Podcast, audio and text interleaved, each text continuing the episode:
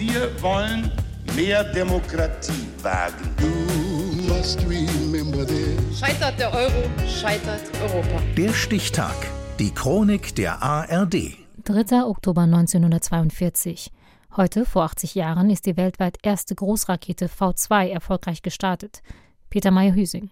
Die Techniker sprechen nüchtern von Aggregat 4 oder A4. Gemeint ist damit aber nicht weniger als die weltweit erste Großrakete.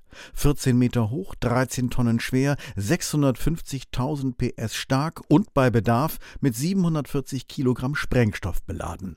Denn die A4 ist eine Waffe. Eine zerstörerische Waffe, mit der das NS-Regime die absehbare Kriegsniederlage abwenden will.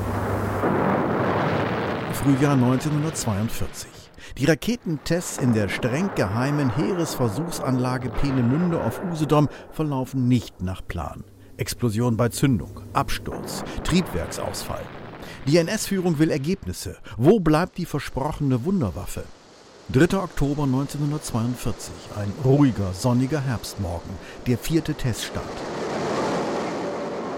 Fünf Minuten fliegt die A4, erreicht 85 Kilometer Höhe, kratzt damit am Rand des Weltraums und stürzt 200 Kilometer entfernt in die Ostsee.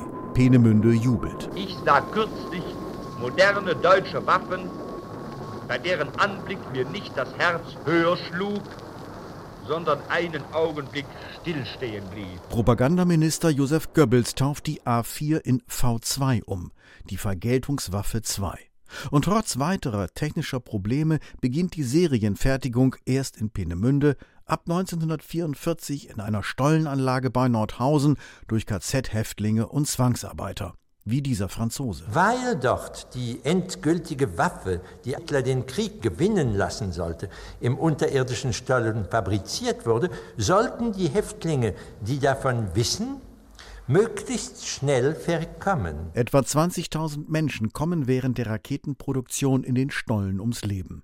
Rund 6.000 V2-Geschosse montieren die Häftlinge. Als Waffen gegen Frankreich, Belgien, die Niederlande und vor allem England. In rasender Geschwindigkeit steigt der schlanke Stahlleib in die Stratosphäre. V2 auf ihrem Flug nach England.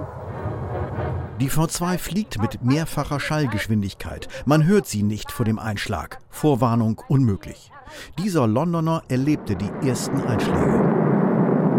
Die V2 kam ohne Geräusch und äh, ließ auch keine Zeit der Ungewissheit mehr.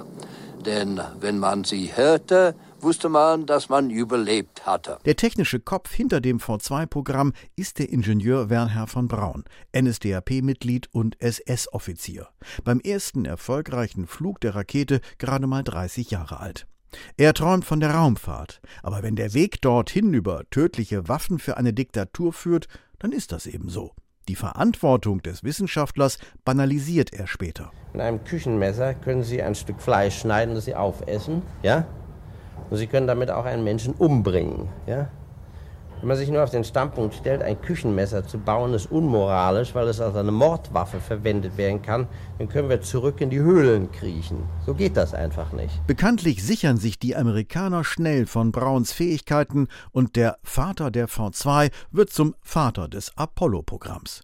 Die Technik von Hitlers Vergeltungswaffe 2 liefert die Grundlagen für das Raumfahrtprogramm der USA. Der erste erfolgreiche Flug der ursprünglich als Aggregat 4 getauften Rakete gelang heute vor 80 Jahren.